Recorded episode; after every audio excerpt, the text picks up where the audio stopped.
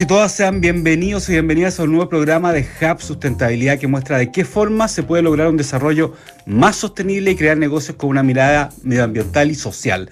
Hub Sustentabilidad es apoyado por Coyahuasi, McDonald's, Aguas Andinas, Sistema B, COPEC, Empresas y ANSA, ISA Intervial, Iguay y WOM. Todas entidades comprometidas con una mirada diferente en sus actividades. Y como todos los miércoles, hoy estaremos viendo algunos casos de cómo se puede producir de manera sostenible. Esta vez vamos a ver algunas noticias, entrevistas y al final la sección diccionario sustentable para esos términos que no todo el mundo entiende. Y de esta forma arranca Hub Sustentabilidad en Radio Duna. Bueno, y como cada año Fundación Iguales, la Human Rights Campaign HRC, la mayor ONG de diversidad sexual del mundo, y la red Pride Connection Chile lanzaron la invitación a que las organizaciones participen de Equidad, CL, radiografía y diagnóstico que permite identificar los niveles de inclusión y diversidad corporativa con la comunidad de la diversidad sexual y además certificar a los mejores lugares para trabajar para el, talento, para el talento LGBTI. Pero para andar más en este estudio y de qué se trata esta convocatoria, estamos con Emilio Maldonado, director y fundador de Pride Connection Chile. ¿Cómo estás, Emilio? Hola, Daniel, ¿cómo estás? Muchas gracias por la invitación a tu programa. No, gracias por acompañarnos en Hub Sustentabilidad, que vemos todo tipo eh, de, temas que tienen que ver con la sustentabilidad. Y esto parece bien interesante. A ver, primero, cuéntanos un poco eh, de qué se trata eh, esta invitación Equidad ACL. Que están lanzando ahora. Cuéntanos un poco de qué se trata. Mira, súper breve, nosotros hace siete años comenzamos a cuestionar qué tipo de data había respecto a eh, diversidad e inclusión en las empresas o en los lugares de trabajo relacionado con eh, la comunidad o las personas LGBTI o diversidad sexual y de género. Obviamente no había ninguna, y, pero sí en Estados Unidos y en el primer mundo, si podemos llamarlo, eh, sí había mucha data porque habían encuestas a nivel corporativo o a las grandes corporaciones sobre, por ejemplo, qué porcentaje de las empresas contaban con políticas de diversidad e inclusión cuáles de esas políticas contaban con programas o iniciativas para la inclusión de familias homoparentales o de trabajadores trans, etc. Y fue que empezamos al alero de la red Pride Connection, que es una red de empresas que, creamos en 2016, a eh, preguntarles primero a esas empresas qué es lo que tenían, ¿no? A ver qué, qué es lo que, con qué contaban en ese entonces, 2016, 2017, para incluir al talento LGBTI más. Y en Estados Unidos, como tú mencionabas, eh, la Fundación Human Rights Campaign, o HRC, tenían ya desde el año 2002 una encuesta nacional a, la grande, a la Fortune 500, de qué es lo que tienen respecto a mediciones internas para crear espacios seguros e inclusivos para la atracción y, retención del talento LGBT. Mm. Hicimos una alianza con ellos y desde el año 2018 comenzamos a medir a través del sello Equidad CL precisamente eso, cuáles son los mejores lugares para trabajar en Chile para el talento LGBTI más y para sus familias. Por ejemplo, qué empresas o eh, cuáles son las empresas que cuentan con políticas, por ejemplo, para familias homoparentales. O qué empresas cuentan con protocolos de transición de género para, para los trabajadores trans incluso preguntando cosas como, bueno, si tú tienes un trabajador trans, le, a través del seguro colectivo de salud, ¿le puedes financiar las terapias hormonales o no? O sea, empezamos a averiguar qué es lo que cuentan las empresas empresas de la mano o a la par, como, como ustedes ya han visto en, este hub, de que también hubo una corriente desde el año 2016 en adelante de que las empresas empezaran a valorar más el talento diverso.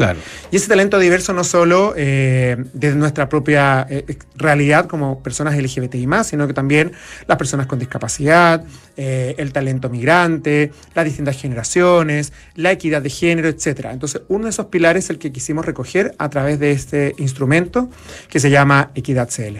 Ya, antes de preguntarte un poco algunos resultados del último, ¿no es cierto?, del 2023, quería preguntar, tú dijiste algo súper importante y quería como, como, como preguntártelo, eh, aunque parece medio obvio, pero ¿qué es un lugar seguro?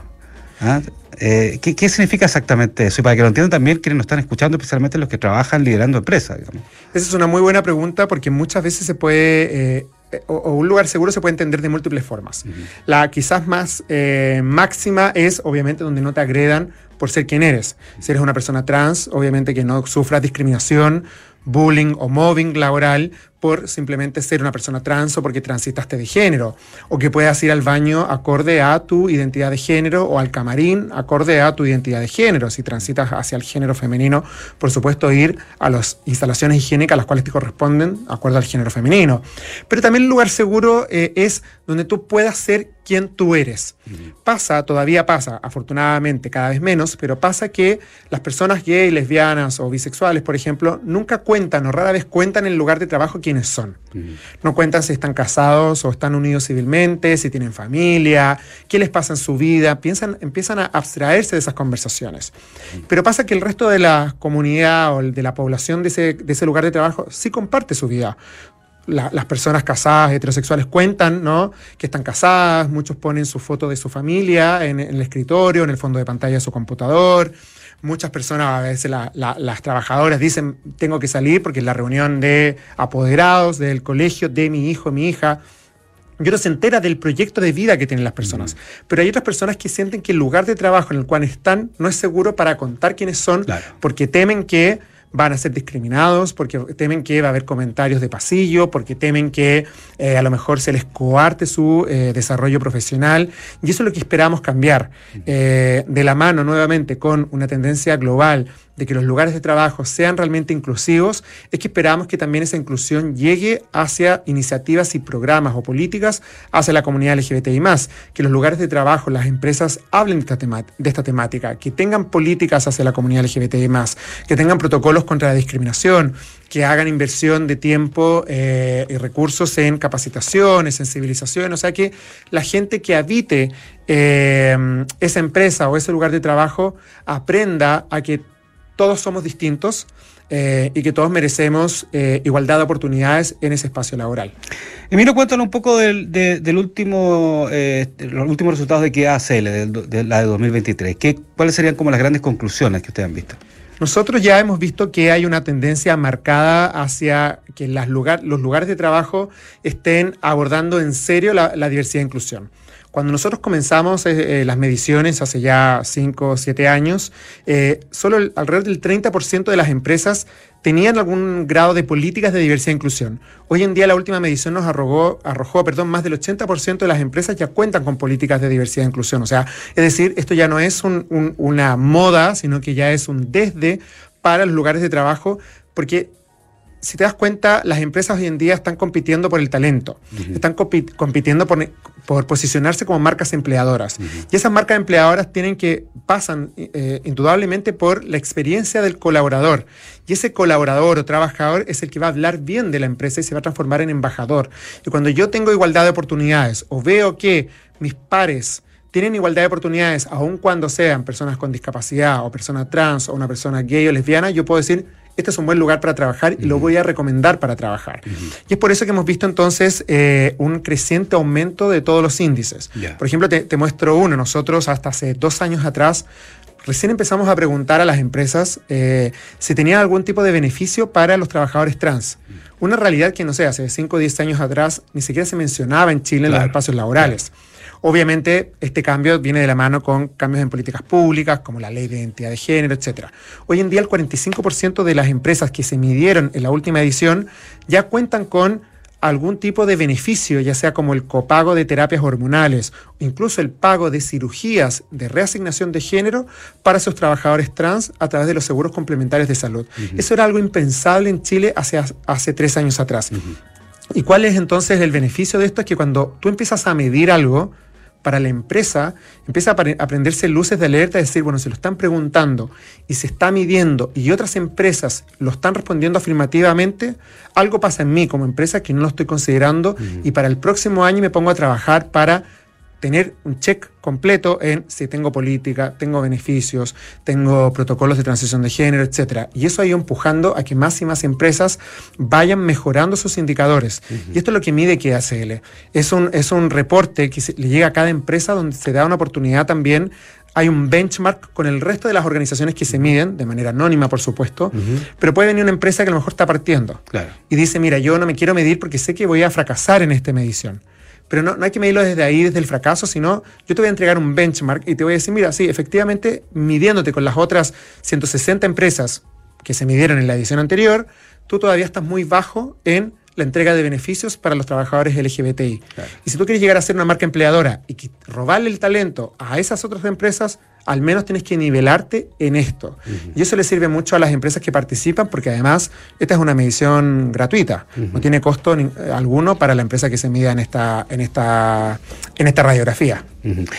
Emilio, nos queda un minuto, pues pasó volando, ¿viste? Pero te quería contar algo que no tiene que ver con el estudio, pero sí tiene que ver con el desarrollo, con el sector, con el desarrollo del país. Porque eh, ¿Cómo poder lograr este cambio que está viendo las grandes empresas, pero también en las pymes, que al final también tiene que ver con el desarrollo productivo del país? Es otra realidad, pero la mayoría de, la empleabilidad está en la pyme. ¿Cómo llegar a, esa, a, fibra, digamos, de la pyme también con, con este tema? Sí, es una muy buena pregunta. Yo creo que las empresas independiente del tamaño, o eh, tienen que empezar a mirar mejor el capital humano, ¿no? Porque va a ser la forma en que Chile despegue y se dé el salto de este ingreso medio al alto ingreso que queremos llegar y no quedar en la trampa del ingreso medio. Y para eso tenemos que innovar también en el capital humano. Y una forma de innovar y hacerlo más productivo es tener también mejores herramientas para la inclusión de todo, de todo tipo de talento. Para nadie es un misterio que la realidad social o la composición social en Chile ha cambiado drásticamente en los últimos 10, 15 años, no solo por el fenómeno migratorio, sino por el envejecimiento de la población, por el aumento de la, o el aumento de la fuerza femenina en, eh, en el espacio laboral, la visibilidad de la comunidad LGBTI y otros aspectos. Y por lo tanto, toca ahora hacernos cargo de esa diversidad de talento. Pero las pymes, es verdad que están más rezagadas, porque muchas de las pymes ni siquiera tienen áreas de recursos humanos. Muchas de las pymes eh, ni siquiera tienen área de beneficios, sino que son poquitas personas que hacen de todo. Ahí eh, el rol que, compete o cómo hacerlo tiene que ver mucho con el compartir experiencias. Nosotros en la red Pride Connection que, que, fundamos hace ya 7, 8 años, hacemos de que las empresas, las grandes empresas, estamos hablando de grandes empleadores, como muchos de ellos los auspiciadores de este programa que están presentes en la red, hacemos que también hagan un efecto cascada a sus proveedores, que muchas veces son pymes. Pero también creemos que hay muchas políticas del Estado que pueden apostar o apuntar hacia, eh, hacia mejorar las herramientas hacia estas pequeñas y medianas empresas. Por ejemplo, la ley de inclusión laboral, que, obliga a empresas de 100 trabajadores, que ojalá pueda modificarse eh, para el gestor de diversidad e inclusión. Eh, también hablamos de, los pronunciamientos de la Dirección del Trabajo que van en línea para la inclusión de personas trans y un largo etcétera. Ahora, si tú me dices, la pyme efectivamente es un gran desafío. Nosotros como Pride Connection, y con esto cierro, estamos conscientes de ellos y durante el año estamos trabajando para llegar ya no solo a la gran empresa, sino que también a esos proveedores y poder entregarles herramientas para que se vuelvan espacios también eh, súper inclusivos, al menos en nuestro caso con la comunidad LGBTI+. Súper. Emilio Maldonado, director y fundador de Pride Connection Chile, explicándonos brevemente, ¿dónde, la gente, dónde las empresas pueden eh, eh, inscribirse en Equidad CL o registrarse? ¿dónde? Sí, muy buena pregunta. También aclarar que durante todo enero las empresas pueden eh, llenar el cuestionario y postular a esta radiografía y el benchmark que posteriormente nosotros le entregamos. Así que nos pueden escribir al sitio web que es Equidad Como Latinoamérica, equidadlatam.cl, llenar el formulario y los contactaremos con todas las instrucciones para llenar esta radiografía. Emilio, muchas gracias por acompañarnos en Sustentabilidad. ¿eh? Muchas gracias, Daniel, por esta, por esta invitación. Gracias. Yes We Can, ese es el nombre de esta sección donde Francesca Ravizza nos trae una novedad acerca de cómo nos enfocamos en lograr un mundo más sostenible. Podemos lograrlo y hoy nos contará acerca de una noticia que pasará este fin de semana en el sur de Chile. Súper. El próximo sábado 6 de enero en el Parque Hueñuhueñu de Ensenada se realizará la versión 2024 del Encuentro Nacional de Vinculación Social ENVIS, que es organizado por Balloon Latam y la corporación 3 por I, con el fin de promover el diálogo sobre temas vitales para la sociedad. Bajo el lema Frente a climas extremos, exploremos el sueño país, en esta quinta versión del ENVIS se espera la participación de cerca de 1.500 personas que viajarán desde distintos lugares del país a Ensenada para participar de la mayor instancia de reunión entre los llamados pares improbables es decir, personas que por sus historias y rutinas de vida difícilmente se encontrarían en otras circunstancias. Cerrando un año marcado por emergencias producto de extremos climáticos, sumado a la crisis de confianza en múltiples dominios, la convocatoria a una conversación transversal sobre los desafíos ambientales, sociales y económicos resulta una oportunidad relevante para los organizadores. La realización de ENVIS involucra múltiples desafíos en parte por la masividad del encuentro, que implica la llegada de participantes provenientes de localidades principalmente rurales, así como la dedicación que brindan los organizadores para promover la diversidad entre los participantes.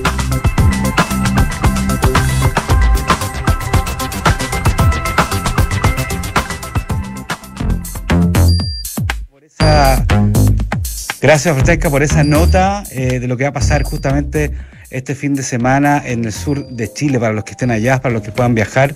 Eh, va a ser la capital de la, de la sustentabilidad este fin de semana. Bueno, les quiero contar que el Comité Olímpico de Chile, pasando a otro tema, pero siempre en el área de sustentabilidad, más conocido como COTS, en 2023 implementó un plan de, de sostenibilidad, lo anterior al considerar que la gestión de los ámbitos deportivos también tiene un importante componente medioambiental, particularmente en torno a sus procesos y la realización de eventos deportivos. Para saber más de esto y de lo que viene para 2024, que ya comenzó, se me había olvidado que este era el primer programa del 2024. Estamos con Leslie Cooper, directora del Comité Olímpico de Chile COTS. ¿Cómo estás, Leslie? Hola, Daniel, ¿cómo estás? Bien. Muchas gracias, por recibirnos. No, gracias por acompañarnos, Hub Sustentabilidad, en este primer programa del 2024. ¿ah? A ver, eh, Leslie, cuéntanos un poco, me acuerdo cuando me llegó esta noticia que hablaba de la sustentabilidad del Comité Olímpico de Chile, quería preguntarte en términos generales, ¿qué entienden ustedes en el Comité Olímpico de Chile exactamente por tener una visión más sustentable en el quehacer? Bueno, nosotros eh, tenemos muy presente que nuestra actividad genera una huella de carbono, ¿no es cierto? Em, y que nuestro planeta y nuestra sociedad está siendo impactada de alguna manera por el efecto de todas nuestras eh, actos. Eh, y dado eso, desde hace un tiempo, eh, y principalmente estimulado por el presidente del Comité Olímpico, Miguel Ángel Mujica, que cree firmemente en esto, hemos comenzado una ruta de no solo llegar a no contaminar, sino que generar un impacto positivo sobre el medio ambiente. Y con eso en la mente partimos nuestra planificación. Primero haciendo un comité, organizando un comité asesor, porque obviamente esto es una materia técnica. Y necesitábamos que alguien nos abriera un poco los ojos respecto a las posibilidades que teníamos. Eh, y de ahí, con ese comité, eh, empezamos a, a, tirar líneas, a ver qué es lo que íbamos a hacer. Eh, creemos que el tema medioambiental va muy con nuestros valores olímpicos. Y, y, por lo tanto, desde ahí, desde el rol que tiene el Comité Olímpico de generar un mejor mundo, una, una mejor sociedad, creemos que era importante meternos en este tema. Nuestros deportistas eh, son grandes líderes eh, y pueden llevar a este cambio cultural que requiere eh, la sostenibilidad, ¿no es cierto? Porque hay que cambiar la forma de hacer las cosas. Ahora, ahora eh, cuando tú hablas de, decidieron varias líneas, ¿no es cierto? ¿Qué tipo de líneas específicas, por ejemplo, están visualizando con respecto al actuar en términos de sustentabilidad? Porque sustentabilidad uno puede hablar de medio ambiente, de inclusión, de comunidades, de energía renovable, hay como varios eh, sabores y colores de la sustentabilidad. ¿Cuáles son las líneas específicas que a lo mejor están ustedes tomando? Bueno, nosotros estamos trabajando en el tema de inclusión, eh, pero eso desde antes. Ya. Em, acá lo que estamos haciendo es eh, hicimos como una planificación estratégica. El primer año nos fuimos por lo más fácil, que es reciclar. Claro, y lo más visible además. Que es reciclar nuestros residuos. Y para eso hemos implementado el reciclaje en los tres centros de entrenamiento olímpico, ah, ¿no es cierto? Eh, y este año, el año 2023, eh, en el fondo reciclamos siete toneladas, lo que ya fue un inicio, porque sobre todo que los los dos últimos CEOs Centros de Entrenamiento Olímpico, de repente hablamos en sigla, em, fueron incorporados más hacia final de año. Ya, perfecto. Eh, y además hay que considerar que algunos de esos centros dejaron de funcionar como normalmente lo hacen para recibir a los a los panamericanos. A los panamericanos, claro. Eh, eh, pero eso ya está implementado. Ya. Em, Por lo tanto, tenemos tres centros de entrenamiento olímpico con reciclaje. Tenemos además, eh, ya definimos una imagen corporativa usando nuestro DUPU. Ya. Y eso ya tenemos a DUPU listo para eso. Ya. Y, y este año vamos a lanzar campañas con DUPU, en que, con DUPU cuidando el medio Sí, ambiente. claro, claro. Eh, desarrollamos el año pasado, o sea, el 2023, eh, que año pasado soñamos muy Sí, no, todavía, todavía, uno, todavía uno se equivoca, dice este año, no, pues eh, el año pasado. Sí, todavía estamos justo en ese- esos días que uno se equivoca de fecha. Desarrollamos las bases de una licitación ¿Ya? para eh, poner en nuestro centro eh, olímpico eh, Marlene Arens, que tiene unos techos enormes, eh, placas fotovoltaicas, y de esa manera estaríamos ahorrándonos 255 toneladas eh, de carbono. eh, de CO2 equivalente, digamos, lo que es un ahorro importante. Sí, claro. Eh, y eh, hicimos una serie de alianzas. Hicimos una alianza con Fitux, que es una alianza perfecta porque implica economía circular, pero economía circular que sus eh, ingresos van a incorporar niños de escasos recursos al deporte. Ah, qué interesante eso. Ya. Entonces, eh, hicimos un acuerdo con ellos.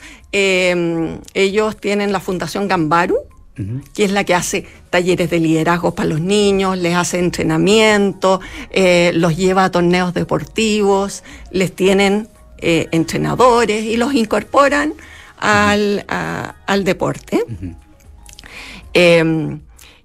Ellos lo que hacen es recolectar ropa deportiva en buenas condiciones Claro. que retornan al sistema a través de la venta, por lo tanto gente que no tiene ropa deportiva pasa a hacer Ya, deporte. O sea, como ropa deportiva. Y, y además son, es ropa de buena calidad, Exacto. profesional. digamos. Exacto, y con los recursos que obtienen, entonces van a ofrecer a través de sus centros, ellos ya tienen cuatro centros en, en Santiago, eh, la capacidad de insertar a niños de escasos recursos en el deporte. Perfecto, perfecto. Leslie, tú dijiste algo eh, eh, hace un momento que es bien importante, que también eh, los deportistas y las deportistas son líderes y, digamos, de alguna forma lo que hacen ellos eh, eh, produce imitación en los niños, en los jóvenes, o sea, son referentes, ¿no es cierto?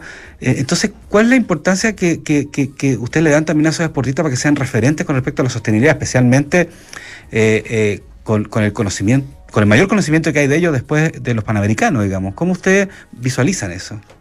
Bueno, nuestros deportistas generalmente han eh, actuado siempre en pro de estos valores olímpicos, ¿no es cierto? Y uno de ellos es el respeto. Y el respeto al medio ambiente está dentro Ah, perfecto, de eso. claro. Entonces hay a muchos de ellos efectivamente el medio ambiente les importa mucho. A muchos de ellos el tema de la inclusión también los mueve mucho. Entonces cuando nosotros hacemos actividades en colegios, eh, no nos cuesta conseguir que nuestros deportistas vayan a introducir su deporte a niños. Claro. No nos cuesta que ellos vayan a compartir con niños. Eh, es al revés. Entonces, nosotros creemos que, que, que con lo que hemos desarrollado hacia adelante, porque hacia adelante queremos eh, hacer un bosque Team Chile, ¿Ya? O sea, A ver, cuéntanos un poco más de eso. ¿Eso ya es para el 2024 o para adelante, digamos, el partiendo el 2024. Ya, ya. Nosotros, a ver, tenemos una serie de cosas que vamos a hacer el, vein- Sí. el 2024, que todavía tenemos que, no podemos No, hablar mucho de contar, ello lo que porque contar. necesitamos los auspiciadores Claro. para eso. eh, pero nosotros estamos midiendo la huella del 2023. Ya. Creemos que eh, nuestra huella es como de 5.000 toneladas de CO2 equivalente. Ya.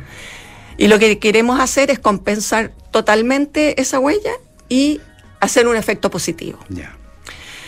Entonces, la idea eh, que tenemos en vista, nosotros para eso hicimos una alianza con la Bolsa del Clima de Santiago, que nos está ayudando justamente a conseguir la forma de financiar este, este bosque, que este bosque además sea sustentable en el tiempo y sea mantenido en el tiempo, que las mediciones sean medidas de acuerdo a estándares internacionales para que sea creíble y no nos topemos con sorpresas como algunas instituciones se han topado.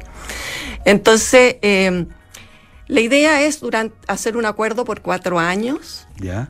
eh, con algunas empresas que nos permitiría plantar 10.000 ar- árboles al año eh, de eh, árboles eh, autóctonos, de árboles que son de la región, eh, y que ese bosque pueda ser visitado, podamos hacer algunas actividades con nuestros deportistas, de manera de promover y acercar a la gente a lo que son estos pulmones verdes y de y, que aportan, ¿no es cierto?, a nuestra calidad de vida en todos lados. O sea, absolutamente sano por todos lados, hacer deporte, cuidar el medio ambiente, etcétera, etcétera. Eh, también eh, te quería preguntar, eh, nos queda un minutito, pero, pero algo también que es importante, el apoyo. ¿ah? Este es un programa orientado al mundo de los negocios sustentables, orientado al desarrollo económico, no, es apoyado por un grupo de empresas, nos escuchan mucho, muchas empresas y gente que tra trabaja en empresas. ¿Qué mensaje les darías a ellos para apoyar en este tipo de iniciativas sustentables y deportivas en general, digamos? Ahora, yo creo que la mayoría de las empresas hoy día está preocupada de los temas de sostenibilidad, ¿no es cierto? Sí, no, claro. Yo creo que nosotros para ellos somos eh, un tema virtuoso. Uh -huh. El deporte es virtuoso de por sí. Vimos los estadios llenos para sí, los Juegos sí. Panamericanos. Por lo tanto, los invitamos a ser parte de Team Chile, uh -huh. a incorporarse y a, y a, que hagamos más actividades en conjunto para mejorar eh, la vida en nuestro planeta. Leslie Cooper, directora del Comité Olímpico de Chile, muchas gracias por acompañarnos en Sustentabilidad y mostrarnos más esta mezcla, como la palabra es increíble, virtuosa, entre el deporte y el medio ambiente. Así que muchas gracias por acompañarnos. Muchas gracias a ti. Hasta luego.